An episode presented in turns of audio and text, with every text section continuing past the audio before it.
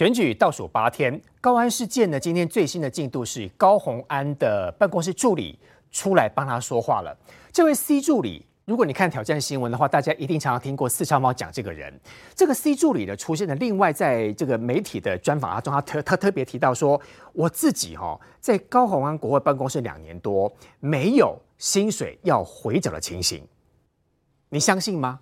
如果以四超猫的说法，之前你有印象，四超猫把这个 C 助理从二零二零年二三四五六一直到整个年所有的包括本薪、包括加班费全部列出来，这是透过两百多页的资料 bingo 出来的。如果四超猫调查的跟 C 助理的说法不一样，瑞德哥呢现在只有一个答案了，就是请剪掉，赶紧的传唤 C 助理，把事情讲清楚，他有没有可能说的是假话？呃，根据我跑了那么三十几年的这个社会新闻里面，包括警政跟司法的这个新闻的这个经验啊，调查局北部机动站现在一定会先做一件事情，现在每天都很积极的在做，就是有关于那么这么多的爆料的这些内容。还有这么多的金流，还有包括这些助理啊，跟包当然也包括呃高鸿安的这个前助理兼男朋友李中庭相关的这个永宁基金五十万的月薪，跟他在这边的这个薪水啦，这些哈不啷当的金流这些东西，现在正一一比对当中。然后紧接而来，他一定会宣传，他不会宣传高鸿安，跟为什么呢？他一定会宣传包括这些助理。所以这位西助理啊，既然说他在这个地方两年来，以两年以来，哎，两年以来，高寒也不是二零二零年的二月十五号才开始当部分区的立委嘛，第一次就开始，首任就开始，对他啊，大概已经做了两年半以上的这个立法委员了嘛。那这位西助理既然说他在这边两年多，那么他都不知道这件事，他也没有捐过，非常好。既然你愿意站出来替你老板讲话，对不对？搞不好你讲的是真的哦。我告诉你，调查局跟那个地检署的检察官一定会传你哦。为什么？因为这些人一个都跑不掉。哦，一定会传来，因为问这些所有的助理前前后后都会查清楚、讲明白到底是怎么回事。呃，希望这位 C 型的助理呢，他没有在这个所谓的上缴公积金的名单里面，希望他的钱没有缴哦，希望他说的是事实嘛？希望他没有，因为到时候他一定会要求你，他一定会先用证人，也就是俗称关系人的身份来了以后呢，你要签一个作证窃结书。但四超猫的这么多的 bingo 资料当中，就是有他。对，我跟你讲，我告诉你。因为我常常去告人家，也常常被人家告，所以呢，这个作证的窃结书呢，上面会有一个要你签名，哦，签名下去有一句话，你是伪证的话，七年以下有期徒刑。往往这个作证对不对哈？他的罪责比这个啊本刑还要重啊，你知道吗？所以你签下去以后，你所做的笔录对不对？每一句话你都要保证是真的。如果真的都没有这个像他所说的说啊有任何的攻击性，那就没问题呀。但如果万一，是有你说的话并不是事实，那你就糟糕了。但法官也不会只因为他的说辞而判。那当然他会去查，所以他会查整个金流。所以我说调查局现在正在做一件事，他把这些相关的金流的部分呢，因为你汇钱，然后领钱，然后到哪里，然后你的攻击，他全部都会去查。他绝对不会根据人家给他的爆料的内容，或是你哪个助理、哪个当事人的片面支持，就认定说有还是没有，不会的。所以他会去查。那么查出来，我只是在告诉各位，就是说。不管是助理、前助理，你们只要讲真话就好。为什么？因为如果你不讲真话的话，你面临的就是七年以下有期徒刑。这个案例在之前前几天也有出来一个这案例，没错，高雄市的前议员陈志仁这个案子，他的助理就是因为我讲清楚，法院审理的时候，其中一位郑姓女助理出庭改口说助理费是他自愿回金给服务没错，就跟高雄案子几乎一模一样。哎，被检方认定你在做伪证。不过后来还有讲啦，考量呢，他后来认罪了，说啊，对不起，我当时是做伪证，后来我认罪。因此就缓起诉，这个缓起诉是因为你认罪，然后呢，那么检察官认为说啊，你情节没有那么重大啦，还有你可能是啊，因为很多的因素、压力啦，什么因素等等啊啊，所以回复你的前议员老板啊，所以给你这个缓缓起诉，不是不起诉啊。缓起诉是我比较缓起诉，缓起诉通常都有代价，在调查一年之内，比如说一年之内、两年之内，你要去给我做好事，还是干什么？不能再换其他案子等等啊。那么，可是你也要知道哦，也有人因为讲了假话，对不对？作证时讲假话被判刑一两年都有啊。他如果判刑一两年以上，然后呢六个月以上就不不得一颗罚金，判刑六个月以上，比如说七个月好了，没给你缓刑，你就得坐牢啊。所以呢，事实上，那么在这件事情里面，包括今天，那么啊，像算应该算是昨天呐，台北地检署都已经把高虹安跟她男朋友李中庭列为他治案的贪污罪的一个被告。这也不是高虹安所说的说啊，这没什么，这只是程序，不是这个样子。为什么呢？因为他涉案的被告绝对，如果如果连嫌疑都没有，那就是查治案，就不会连他治案都没有，你也不会是被告，你只是关系人。现在你已经是他治案的被告，所以呢，表示有一定的这个相关的呃证物，然后现在只是必须要厘清他的真假跟他的涉案的一个程度。所以她的男朋友李宗廷一定是里面最需要查的一个地方啊？为什么？李宗廷那么在这个呃，他除了在立法院不是有领一个月？五万到三万不等，每天每每个月都被浮动薪资吗？对，那你后来又捐出去嘛？这笔钱到底有没有做助理的事？如果有做助理的事，就不是人头助理；没有做助理的事，就是人头助理。另外就是永宁基金会这五十万。到底是不是真的薪资？是不是所谓的政治现金？为了查明到底是不是真的薪资，或者是外界人家有人在怀疑是不是政治现金嘛？检举函上面这样写哦。如果是政治现金的话，对不对？逮鸡都剁掉啊？为什么呢？因为李宗廷为呃要证明是不是政治现金很简单，调查局现在已经马上都去调，搞不好已经调了李宗廷相关的账户，因为永宁基金会一定会把五十万每个月汇进他的账户嘛。这五十万的这个账户呢，里面的钱呢是汇到别人的户头，还是用现金领出来？而现金领出来以后，那高鸿安他自己本身的每个月的这个等于说收入跟支出等等啊，包括信用卡的支付等等啊，他们也一定都会去调，对，全部调出来，把你的收入跟你的支出呢进行一个比对，再跟李中庭这边进行一个比对等等啊。为什么呢？因为就是要证实，如果真的是薪资，没有话讲。如果不是的话，如果中间有相关的关系流动、金资流、金那个流资金流动的话，那就有可能是涉及逃漏税部分的所谓的政治现金啊。那够给几条，你知道吗？现在现在已经这个案子已经包括这个伪造文书罪，然后呢贪污治罪条例，甚至还有可能啊，这个等于说啊，违反政治献金的部分。哎哎，文扬，你不要忘记。资策会还告他违反著作权哦，对，违反著作权也是有刑责的，你不要以为只是罚款呐，还有背信、业务登载，对，所以事实上这些罪已非常多条，所以呢，那么就算选举会在下个礼拜六结束，但是高鸿安的整个官司选后才正式登场。我也知道一件事，永宁基金会说。他确实是在永宁基金会任职啊，好像是董事长的什么特助嘛，对不对？有名片。呃，两年半嘛，对不对？哈，好像是两年半。然后在十月三十一号那天离职嘛。对，十月三十一号刚好是中国国民党新竹市长候选人林根仁出来开记者会爆料的同一天，所以他早就知道被爆料。还有就是，那请问一下永宁基金会的执行长阿明达，我们所认识那时候出来这个三年前出来上节目常跟我们认识的刘幼彤女士啊，是那。后来到底怎么样？到底发生了什么事？为什么会在脸书上写了一篇发人深省啊啊，让人家有很多揣测的文脸书文章啊？听说刘幼彤本来要辞执行长，后来听说后来又留下来。对，哦，当然到底发生了什么事？那么可能戏还没有结束，刚开锣而已。易传兄，其实刚刚我们说这位 C 助理哦，又被四家猫踢爆，说他其实并不是什么两年前就在高雄安立委这个国会办公室当助理，他其实是在立法院当立委的助理，当了两年多。而当时其实他的立委助理是支援教育文化委员会，那就对了，因为高雄安就是教育文化委员会里面其中的一员。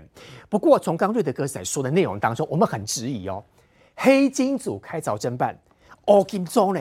意思就是这些钱可能拿来拿到之后，不管是不是政治现金，扣粮都可能中饱私囊，拿去自己乱用。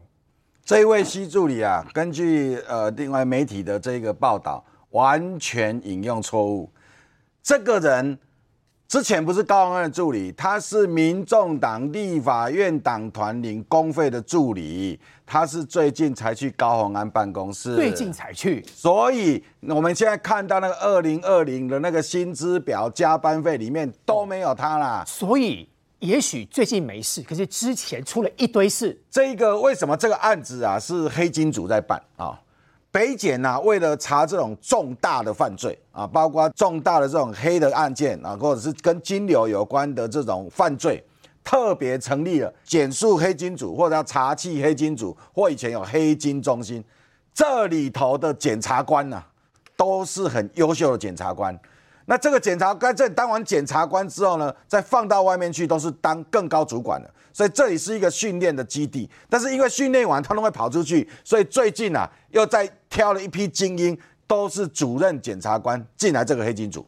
那这个黑金组为什么这个案子会跑到这里来？各位记得，这个案子是有人去检举的，有人把东西送进了我们叫北基站啊。那这个前几天林冠霖也送了资料去，高鸿安也进去接这个这个，他说他也去交资料。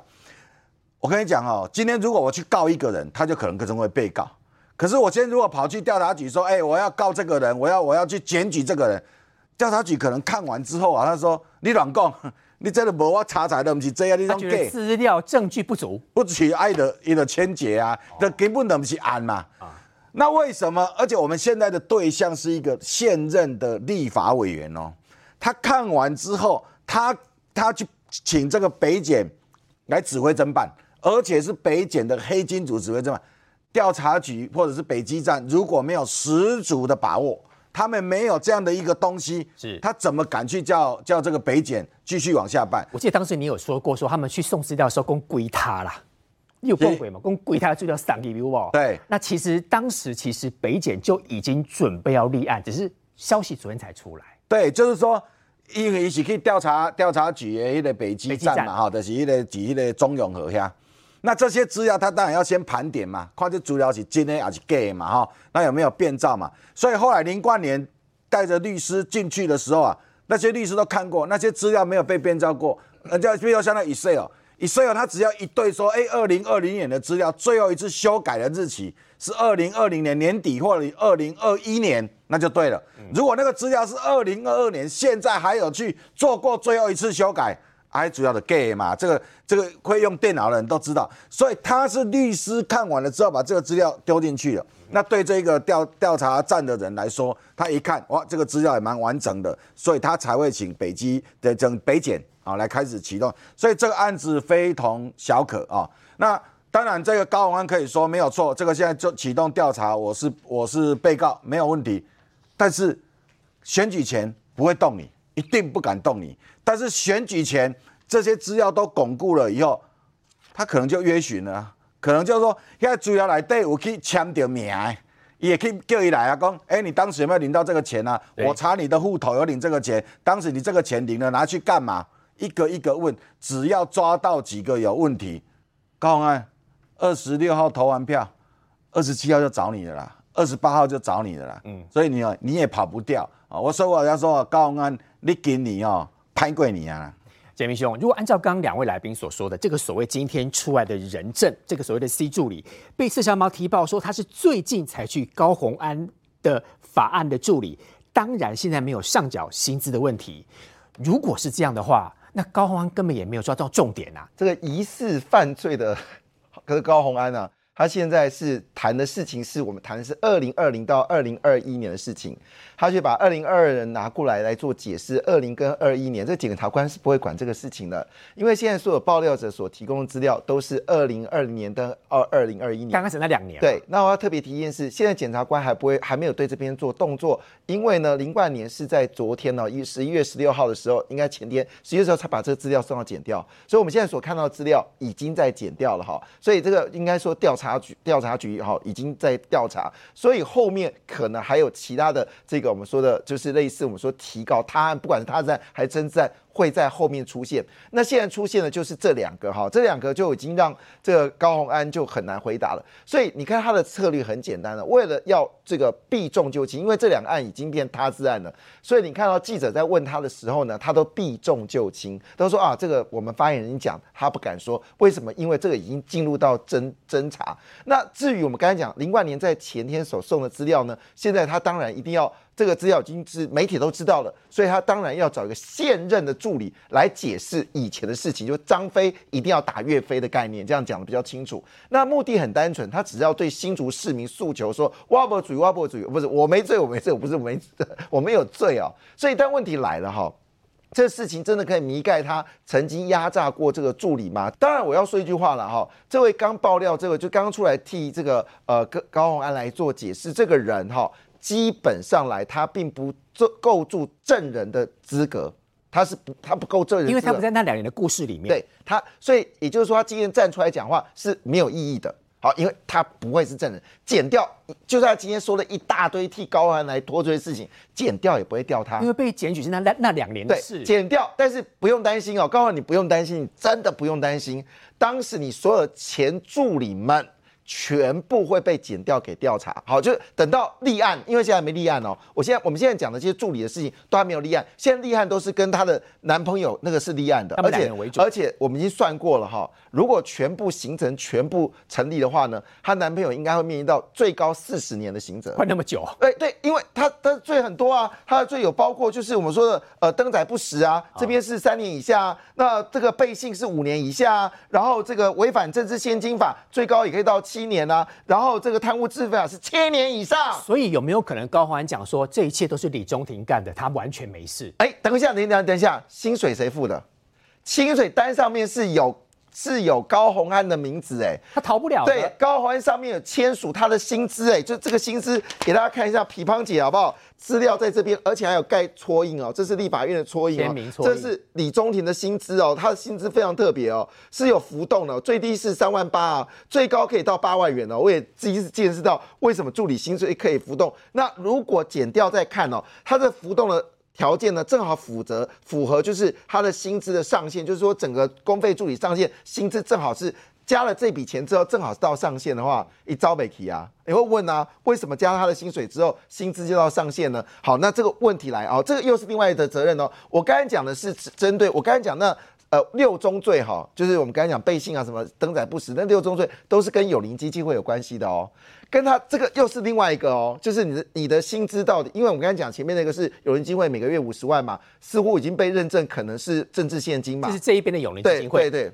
另外这一个的，那另外一个这个全部是立法院里面，对，这立法院哦，这是另外两个哦，一个是登载不实哦，一个是就是贪污共犯哦。所以李宗廷现在一定要思考一个问题哦，他是要捍卫捍卫高虹安，还是为了他四十年奋斗哦？如果他不认罪的话，那其实我们不是最近讲嘛，就是高雄那个案例啊，陈翠鸾案例啊，啊答案很清楚啊，法官、检察官一句话就可以戳破他了。因为法官觉得这不符合经验法则。对啊，你你你永宁基金会薪水怎么可能会有有五十万？你的工作的项目有达到五十万的效果，这可以用所谓的科技圈的一般来计算嘛？就是我们用的一般一般现况，因为有些是事，有些是我们说的就是事实表列嘛，有的是所谓的就是推论嘛。那法官会把所有的这个薪资摊开来，发现到你的你所提供的这个劳务对与你的薪资是不合的嘛？啊，加上你本身现在也被爆料，就查，假设他真的好就是。整个高安的竞选总部的资金都是由这个她的男朋友这个呃就是李中庭来做签署的话，那你本身有这个薪水，这薪水与劳务与实务又不符合的话，哎，这个就有问题哎。而且基金会的这这所谓的规定法里面，它只能用百分之二十是薪资薪资的支出吧？百分之二十薪资是一种，对是一个这一件事情，就是基本上你不可能薪资太高，好，但是另外一种就是你与平均值不符合，与你劳务不符合的薪资，那就要认定说你这个薪资到底是不是合理，到时候永林基金会要老实交代哦，不交代执行长有问题哦。那问题来，其中有一个叫洗钱，还有有一个叫违反政治现金法，会不会往上烧？这扯好多、哦，你会往上往上烧烧，到永林基金会的后面的老板现在李中庭也要很担心哦，啊是谁给他这个薪水的？是谁？是谁？对，是谁哦？永林背后的老板。对，是永林的执行长给他，还是永林背后老板哦？我们知道这个很简单，第一件事情，他的薪资如果跟实际劳务不符合的话，他就是有一个伪造文书了嘛，就是意意图让公呃工人员真的不实，因为你薪资是有不符合嘛哈，那这边就可以超就冲到就可以直接说他就可以直接说他是不是有背信的问题哦，那接着就找到违反政治现金法哦，那这个钱如果用在所谓的不当的所在的地方，那有洗钱的问题哦，最后才是这个贪污治罪法哦，所以这全部加起来，光这一条就快四十年了，我还没有讲他。拿助理的钱，所以李中庭会很担心。我我不认为郭台铭现在也心会安，好不好？郭台铭，因为这个如果真的是郭台铭决定的话，恐怕还是要郭台铭哦。谢谢老东兄，这件事情真的是很严重，所以民众党都花了很多的心思在帮高虹安在救他。这个图你一定看过，两年多前，其实当时民众党还特别讲说他们要保护吹哨者，现在他们对吹哨者提到说，到底是谁出来讲这些事情，他们要这个吹哨者出来面对。对啊，看起来在呢，在二零二一年的时候，他们还提这个吹哨者条例嘛，啊，就说啊，好像有很多弊案都需要靠吹哨者内部的去爆料，才有办法追查真相。结果现在是他们在追杀吹哨者啊，他们要有台哦，就去公布这个所谓的 A 助理到底是谁，那就是一个非常荒谬的一个状况。你一方面你也知道吹哨者的身份是要保密，然后现在呢，你又要说哇，你要让他知道他的真实身份是谁，那你知道了下一个目的是不是要给他施压，是不是要去搓汤圆？就是啊，所以这这是一个很明显的这个就是给他施压啊。那我觉得高宏安他在法律层面上面的话，现在已经山穷水尽了。为什么？刚刚讲到这个助理，严格讲不应该叫西助理，因为在账因为在账单里面有另外一个西助理，对对对，这个应该叫 Y 助理好，不要给他混淆，不要混淆。那这个 Y 助理呢，他其实才进来高宏安办公室没多久，几个月嘛，那所以他根本也没有参与到这个公积金的这个事情。换句话说，你根本找不到一个过去哦曾经跟你共事过、长期共事过的一个助理来帮你作证啊。也就是已经众叛亲离的一个状况。那现在的预兆的情形是说，这些过去呢一梯一梯过去离走走掉这些助理，发现事态严重了。如果要继续说谎的话，未证罪七年以下。更包含的是说呢，这些钱如果他们是共同正犯都知情的话。还有呢，这所谓的贪污治罪条例，这刚刚有讲过。那说到北检这个事情的话，这高宏安他现在就觉得说啊，这个只是他治案，没什么。其实，在程序上面，如果是警察先发现犯罪事实，做完笔录的话，就直接进侦治案。对，可是如果呢是你去检举到调查局哦，或者你去检举到北检的话，北检呢会先去收集资料，这部过程当中先列他治案，再转侦治案。而且你进到北检的话，高宏安基本上逃不掉。所以高宏安他做一堆的解释，其实回到一个最根本的，账单是不是假的？那个账册如果是假的，高宏安就无罪没事了嘛。他到目前为止有没有公布一个真的账册？没有嘛，因为所谓的周刊啊、上报拿到那个本身就是真的，所有的档案密码都整对好了，就是从助理从内部拿到的。当中央没办法做到这一点的时候，李宗廷的这个出国变得非常的一个关键。我到现在为止哦，还是完全不相信李宗廷这个事。说到真的假的，这个图是我做的，对我特别把它留下不是我假造的，是我发现。你把它截录下来给大家看。对，因为高宏安他一开始要公布一堆资料啊，就弄得像是柯文哲当初 MG 一四九一样，公布一堆资料来取信于民。那所以他做过一个资料是说有两份工作报告，一份是刚聘用李宗廷的那个时候的工作报告，另外一个是呢李宗廷工作了十几个月之后的工作报告。结果底下高文安的签名是有略微不同，因为同一个人他是用两支不同的笔去签，相隔一年多，你同一支笔早就不见了，不知道，而且笔迹会稍微有微妙的差异。可是李宗廷是一模一样啊，而且日期不一样，哎，两个一个是二零二一年三月，一个是二零二零年二月。我用很简单的 Photoshop 做了比对之后，发现他们连签在正中间的那个表格的位置也一模一样跟。四山猫一样很会爬文呢。就运气好了，就刚好发现。那发现这事情证明什么？发现他们找不到李中庭来签名。你就算要事后伪造哦，两份文件，就是啊二零二二年去伪造二零二一跟二零二零的两份证件好了，你也可以找本人去签嘛。对，那你为什么找不到本人去签？那也不知道说这，这就是因为我要去查一下他办公室主任的名称，这个是有公开了。啊那好巧不巧，上个问题，刚刚看到第八个问题，四十，四十个小时就就是我。的助理都没有加班啦，哎，这就说这四十个小时是什么意思？还说我的薪水很高，哎、4万五就跟他们什么，就解释一下，四十个小时就是说你每周上班五天，然后呢，这个每天工作八小时，没有加班，你才会平均工时四十个小时。但事实上加了一堆班，哎、结果事实上你发现你领了一堆加班费，从第一个会期开始就有了，这个在账册上面的话写的清清楚楚啊。所以高宏安现在面对的问题是说，他是一直连续在说谎，而且他证据举得越多，说谎说的越多。所以他现在跟柯文哲去直播啊，跟馆长去直播，不谈证据了，嗯，因为他知道提证据之后，大家就抓包他是假的吧。所以也没证据可以提。没有证据，他不敢提了啦，因为提了证据，你都每一个都是假的，之后他的公信力已经破产，他现在就只能推卸到说啊，这都是绿营侧翼，都是民进党。事实上，大家也知道说，爆料者是在公办公室内部的人。整件事情，其实四川妈她特别提到，她说高鸿安办公室的高阶主管恐吓 A 助理下封口令，威胁说你们如果把事情闹大，会有官司产生。事实证明，的确这个问题很严重。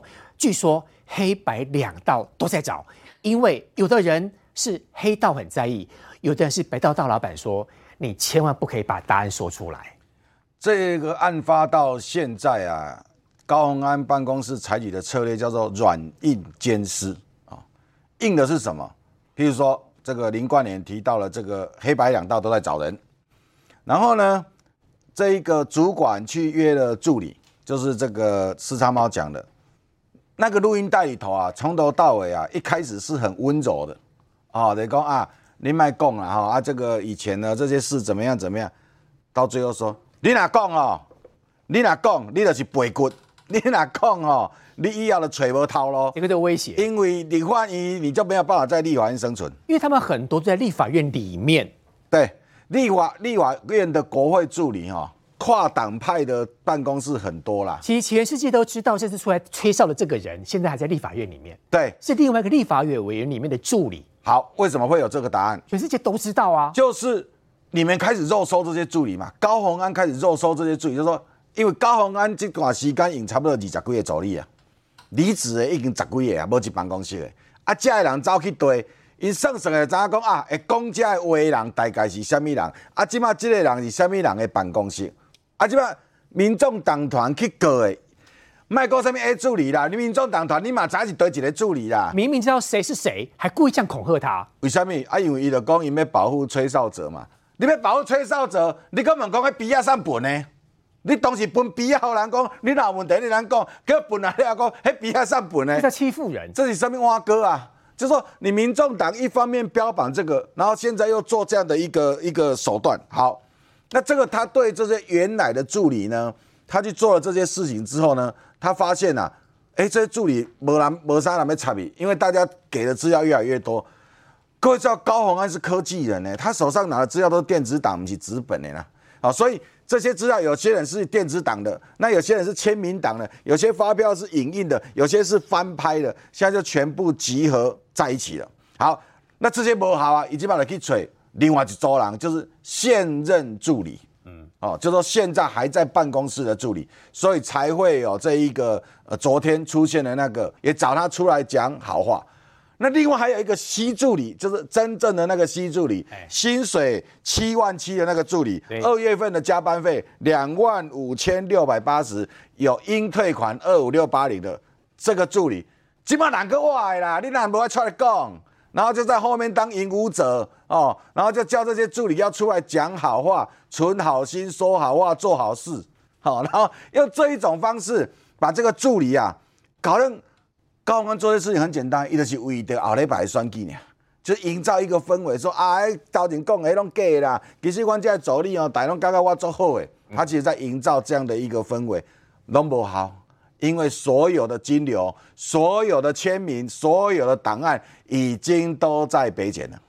杰明哥，其实刚刚一川兄所说的那些人哦，这几个助理现在会被变成为全世界的焦点，因为包括北检一定会约谈他们。对，我想那个柯文哲说要对付高宏安之前，先看他背后老板是谁哦？哈，到底是薛明志还是郭台铭？这都不重要。其实要对付高宏安的人是新竹市民以及所谓的，因为高高宏也说嘛，基本上来说就是呃未来是由人民来决定的。但是对付高安的背后的人是谁？其实除了新竹市民之外，还有这些助理群们哈，不要忘记还有司法哈。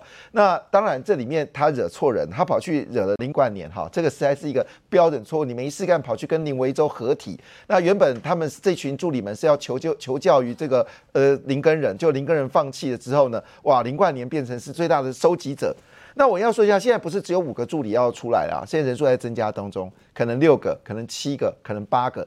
那没有错，一开始他们确实是有点不知道不知道怎么办，所以呢，他们现在呢，已经过了林冠年的这个沟通之后呢，这群助理都集结在一起了，有的在蓝营的呃助理，有的在绿营的助理，对他们集合在一起，而且他们把手上所有资料全部拿出来，彼此一出来之后，发现到了资料越来越齐全。那以前可能只有一点点，现在都在一起，资料是一叠哈。那第我要先说这个资料呢，现在已经确定。我刚刚要说一下，林冠年呢特别有宣布哦，他在一月十六号送去的资料呢，已经请律师来看哦，里面没有 Photoshop 改变哈，就是里面的字都是真的，没有没有用 Photoshop 的字改变，因为林冠年也不希望送去资料是伪证啊，要不然林冠年也有问题嘛哈。第二件事情呢，我们知道以色列档案上面都有日期哦，这以色列档已经确认哈，不论是这个加班的班表、劳保单、薪资单，还有这个电子的这个所谓的电子轨迹哦，全都是真的哈，没有修改哈，那都是当时结束，所以我这样是一枪毙命了哈。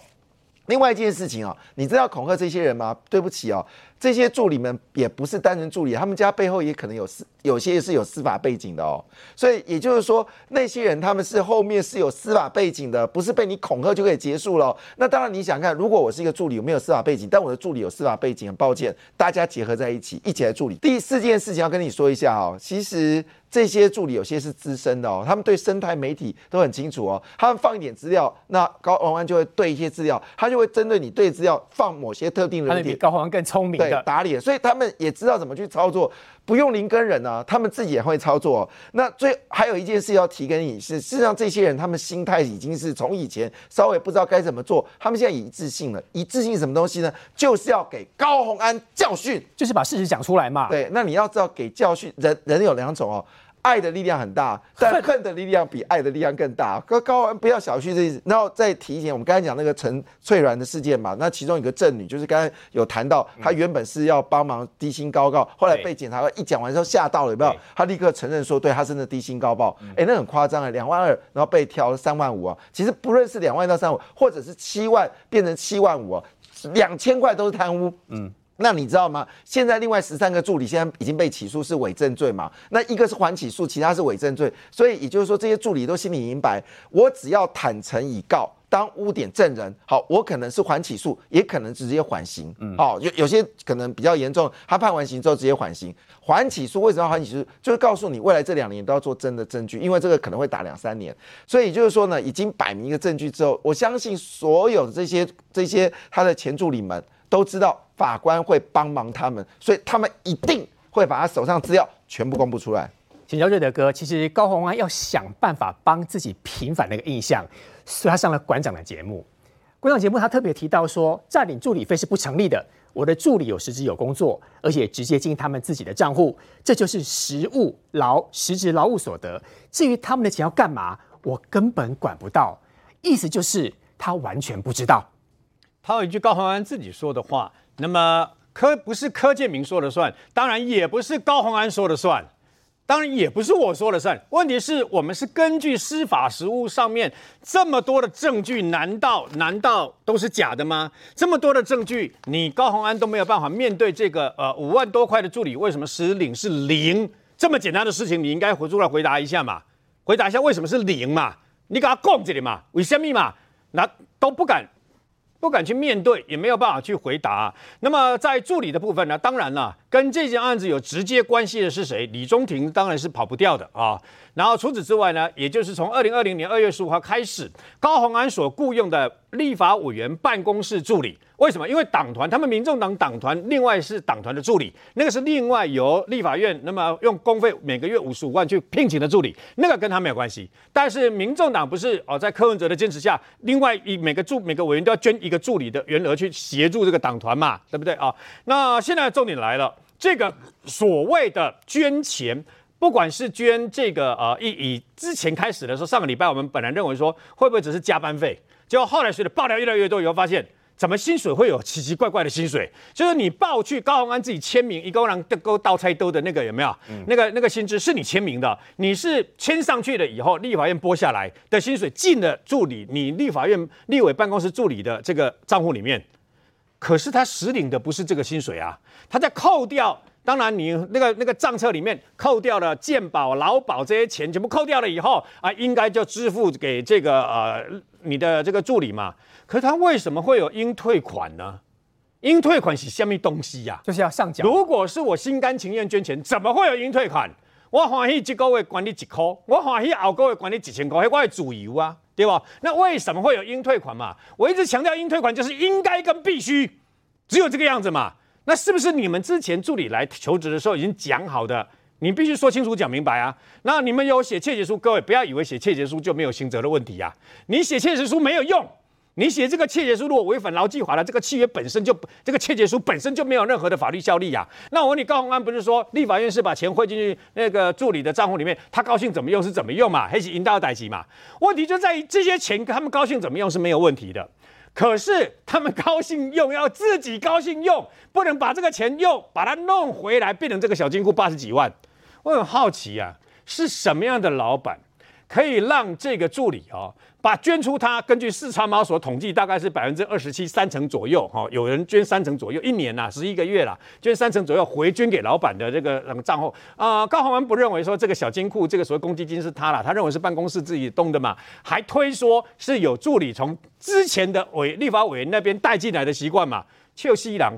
他代书的习惯是你老板到还是他这个心头他多？当然嘛是你立法委员老板他多嘛？你可以说不要这样，这样不好，对不对？而且这笔钱已经膨胀到单单这些助理的钱六十万到八十七万这么多了，不是八千块，不是六千块嘛？高鸿安其实诚实以对就好，他现在就要拼一个，反正我只要混过去，混到明呃下个礼拜六，不可能呢。高鸿安绝对没有办法从这个官司里面全身而退，为什么呢？因为检察官他一定会查得清清楚楚。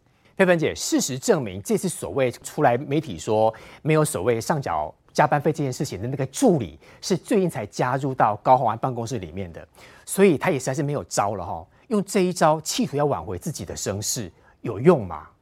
其实我觉得他的那个问题啊，比想象中复杂。在你知道他做立法委员才两年嘛，然后那个把那个问题搅得那么复杂，其实很少见，而且牵扯的范围还不止立法院那些助理，包括刚刚杰明说的，连永年基金、永年基金会都可能那个会很大条哦。因为基金会很多人都怀疑说，这些大老板为什么每个人都有基金会是要你知道逃漏税？大家都这么想啊。很多人都这样认为啊，就是说他钱赚多了，放到基金会去做善事。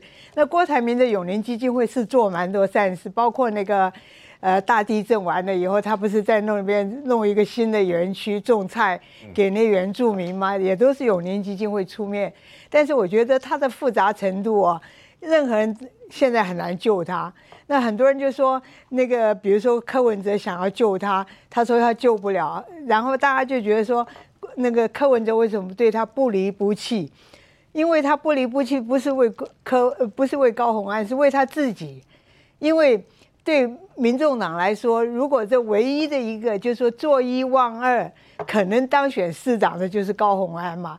如果这坐一望二如果没有的话，就没有了。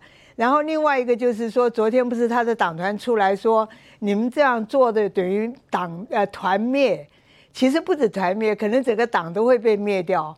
你知道为什么？因为如果高虹安没选上，他是第一个就是说高虹安没选上那个新竹那一块地，就根本就柯柯文哲就是说二零二四要选总统，他卸任以后没有地盘，所以那个东西又回到柯柯建明的那边去。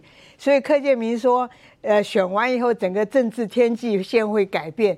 当然会改变，因为民众党可能从此灰灭灰飞烟灭。当时这个事情爆发出来的时候，柯建铭就讲了，说这绝对高虹安是选对，如果他选不上，就我刚刚讲的，就算选上，他还是会有问题。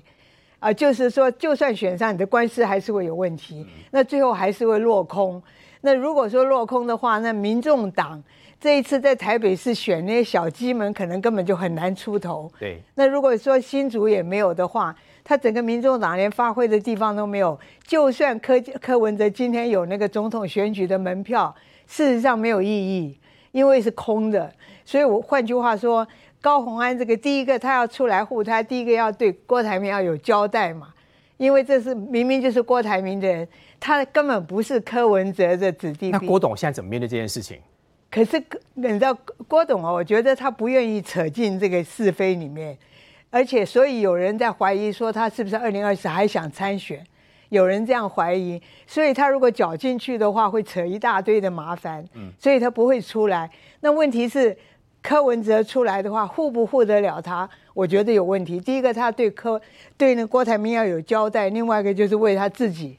为他自己的话，就是他的政治这个党的前途跟他自己的前途都没有了。所以我觉得这件事情蛮复杂。他自己自以为聪明，天纵英明，所以才惹出那么多的麻烦。然后在这个时候，你又去把马英九那个躺着也中枪。那明明你的那个支持度那么高的话，国民党的那些支蓝营的支持者真的是很多人挺他。如果你现在又去得罪了马英九，你当初已经得罪了韩粉。你现在又得罪了妈咪，你还搞什么东西？完完全没有混头。一传兄，他这次跟馆长见面，应该也是特别想要带下风向。那见面之后呢，又出事了，一共以国华铁市长奖，阿个公跟马英九死亡之握，哎，本来蓝国民党哦蛮生气的，后来说不生气，原谅他，哎，我跟你讲，高鸿安这个人就是摇摆白目个嘴笑啦，摇摆嘛啊，我我有什么师大台师大榜首，台大职工，然后北桃北桃北北桃北师大毕业，哦，啊啊，即马讲了无够，公料无够，要辛辛那提博士，哎即马连你读国中小市长奖的摕出来讲，所以国中市长奖对，那呃北一女毕业，师大毕业第一名，然后斐陶斐得到博士，还有那个匪逃匪的幼稚园，大班的事情你忘了吗？什么什么？幼稚园大呃不是有媒体去访问他吗？然后说幼稚园大班的时候去上了这个怎么样用他们呃那个没有办法，那时候还没有发明的摩电，然后上网以后哦用他们爸爸的名义发了一篇嘛，爸爸后来把它删掉嘛，结果后来发现。那个时候还没有发明啊，然后要过好几年了以后是小学的时候才有可能嘛啊，他连幼稚园的事都拿出来讲了嘛很嘛，诚实哎，想要告诉自己自己多么的优秀哈。不是就是，所以他那天在新竹市的公办证监会，一开始也介绍我的学历，介绍我的老板是郭台铭。没有自信的人才会制造自介绍自己的学经历啦。我们的学经历什么时候会用？出社会以后找第一份工作，你才会拿那一份毕业证书啦。你过了五年、十年，你还拿毕业证书说我什么学校毕业？邱西郎，就是这种很白了。高鸿安连续两天直播哦，他第一，他前天是跟柯文哲直播对，昨天跟馆长直播啊你有没有发现，他只要直播，话一讲开，那才是真正的高红安。我把这个所谓令人忧的话语讲一遍，就是十六号晚上他在脸书跟高红安直播抱怨，他说我们哦这个有读书的人被一群没有读书的在质询，真受不了。对此，著有《拒绝联考小子》的作者吴祥辉说了，他们两个人就是台湾教育失败的最典型人物。说到读书，杰明哥的学历也很高啊。呃，吴祥辉讲的很直接了，因为把他前面文章看完哦，就吴祥辉他其实愤怒的部分，所以他是拒绝联考的小子。但他说一句话，我高中所念的书比你们两个念的还要多。他就讲白了，重点不是你的学位，而是你在这个社会历练中你帮助了什么人。他特别指的就是像是柯文哲，他说柯文哲你是医生，但你知道很多人跟你一样是非常优秀医生，他们非常的千冲为怀，而且对生命是很在乎的。可是柯文哲你从来对生命没有任何的意见，你就以为是医生就了不起。那那又什么样呢？有比你更多很多优医生啊，他更讲说这个高，他就是完全说你念到这么多书，可是你却是一个谎话，说那么多的人，你适合他自认是一个读书者吗？但是我们讲到这些的时候，当然我们非常难过的地方，就柯文哲来说，他当然知道他说这句话一定会制造一个一个风潮嘛，因为我看点阅率也还好，只有三点八万人，那我是第三点八万的的后面尾数，我刚刚看了一下，但我觉得非常搞笑的事情是，柯文哲是自己有说。那个他有说错话，可是问题来了，柯文哲完全没有民主素养。我说一句话，你说你没有对一些没有读书的人来咨询，对不起，这些人可是台北市民用选票选出来的议员哦，是监督市政的哦，他们背后是市民哦。你是要说一句话说，被这些没有读书的人，是这些没有读书的台北市人选出了没有读书的议员来咨询他吗？哦，你是要羞辱所有台北市人吗？你凭什么？你柯文哲凭什么羞辱台北市人？那台北市人也真的蛮悲哀的。当时你们选择柯文哲嘛，哦，所以我我讲这个很严肃的话题是，柯文哲本身是完全没有民主素养的，而且柯文哲也知道这一局他要全说了啦。他全说了，他把民民众党全部缩进去，把立法院也缩进去。因为这一次如果高安没有选上新竹市的话，基本上他就已经没有未来了。好，也就是柯文哲只剩一张嘴，他后面没有任何几个几席议员，别人没有不会再 Q 他。他知道失去位置之后，没有人再 Q 他，而且他的论他的论述大家都知道那一套。他以后没有前面的这个所谓的摆摆这个香肠香肠摊了，所以他现在在最后一搏。那这一搏，我们当然知道结果嘛，就是你可能让民众对对他失望。所以我要说一句话，请记得一件事：民主是对人民负责，好，不是什么读书与不读书。如果高鸿安说国中的时候得市长奖，我还跟马英九颁奖，当时有握了死亡之握，不知道是不是因为这个原因，现在政治生涯这么可怕。老东兄，如果这一些话引发这么多负面的效果，事实证明，高鸿安现在仇恨值还真是高啊。对啊，高安一直活在过去哦，因为他呢跟我年纪差不多，只比我小一个月，所以国中是什么时候？二十三年前啊！你现在发生的事情，你牵扯到说二十三年前因为跟马英九握过手，有吗会不会扯太远了一点、啊？三年前是马英九当市长吗？哎，差不多，我算起来差不多，因为我查求我有求证过、查证过，差不多因为他说谎嘛，所以说这个几率应该是蛮高，差不多马英九当真的可能有握过手。真的可能有马英九是一九九四年、一九九八年当当市当市长，啊，就一九九八年的那个，一九九八年应该是一九九八，可能是有了对，应该是有。可是那个时候还没有死亡之握这个名词，但没有，因为那个时候是死亡之马英九最握是从二红的零一二到二零一三的那个时候，非常多民众对马英九的施政感到不满。那时候所流行的这个电脑游戏里面就有死亡之握这个招式啊，他想要开玩笑，结果反效果。这个还是个老玩笑，因为马英九他下台之后，大家就觉得哦，他都下台了，就是讲这个也没什么意思，都太穿着附会。他硬要讲这个，反而让现在很多其实柯文哲的粉丝跟马英九粉丝重叠的，就不开心了嘛。我们都要搞这个蓝白合，结果你在这边呢还去翻马英九的旧账去调侃他，这到底是说说是成何体统？那更包括呢是说高鸿安呢，他这个国中的这部分的这个学历，跟他喜很喜欢提以前的旧事情。我还跟大家补充一件事啊。你知道高鸿安的竞选影片，他官方竞选竞选影片里面有一幕就秀出了一堆奖状，很很华丽，对不对？我特别把它截图查下来，就里面的奖状是什么？国中一年级的这个作文比赛第一名，哦，还有这个什么国中三年级是电脑作文竞赛第一名。什么叫电脑作文竞赛？我到现在还不懂啊。什么叫电脑你说作文竞赛作文不？会作文好了，还电脑作文竞赛哎。哦，这个呢就什么字音字形比赛第一名，也是国中的这个时候哎，这个奖官很需要啦，因为他是讲什么唐木哎，结他还是什么。他这些资料都留着哎，他留着，而且放到官方的竞选影片，没有那就非常的这诡异了。没有，就算留着也不会拿出来炫耀嘛。这没什么好炫耀的啊。我这个就讲我得过国家文艺奖，我也不会买这些奖。我也得过市长奖哎，中央日报总经理他也不会拿出来讲啊。我觉得很离谱了。所以高鸿安他真的就是说，他连过去什么小这些事情都要拿出来炫耀的一个结果，他公信力破产，而且影响到整个民众党。今天早上的时候啊，蔡壁如他受访就讲到这个接臂者的事情嘛，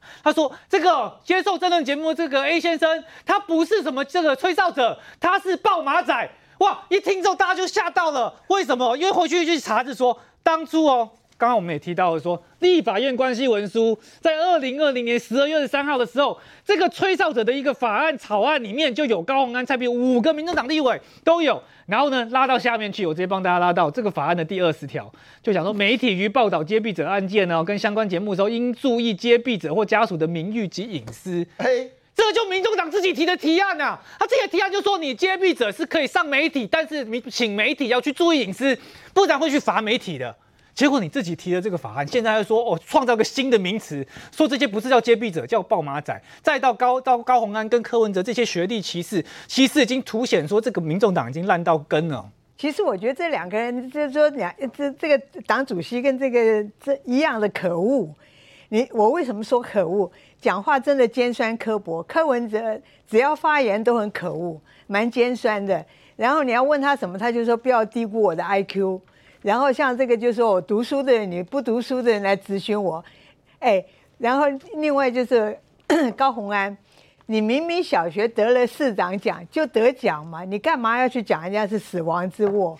我觉得这是非常可恶。那马英九前总统还蛮蛮调侃自己的，原来我这张手这么厉害，所以我要原谅他是吗？我我我觉得其实他得市长奖的时候，马英九还没有那个死亡之握还没发明呢、我觉得这蛮可恶的，就是说你明他也要消费一下钱总能买而。且你得了便宜还卖乖，你你说现在社会上的精英，比如说能够出人头地的人，哪一个没有辉辉煌的呃过过去或者历史？是每个都是书读得很好，然后成就很高的人，没有人这样干的。会知道我小学、我幼稚园干嘛？嗯，我觉得这很可恶。那你说当初，你知道当初您跟人这些大家国民党跑去支持他，我上讲了，就是为了下架民进党才跑去支持他。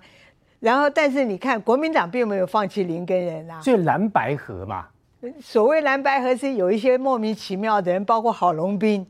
你知道，你连你那个台北市长下来，你连新竹的立委都选不上，什么蓝百合根本没有大佬，蓝百合根本不可能。柯文哲没有要蓝百合，他就是要把把，你知道柯文哲当初去接收了亲民党，他把亲民党在市市议会两名的立市议员完全搞掉了。黄珊珊去当副市长，林国成跑去当他的这个办，在他的民众党，所以林国成的女儿现在选市议员。你知道他接收了亲民党，他现在要吃掉国民党，所以现在问题是你现现在又这个，那国民党现在大家觉得。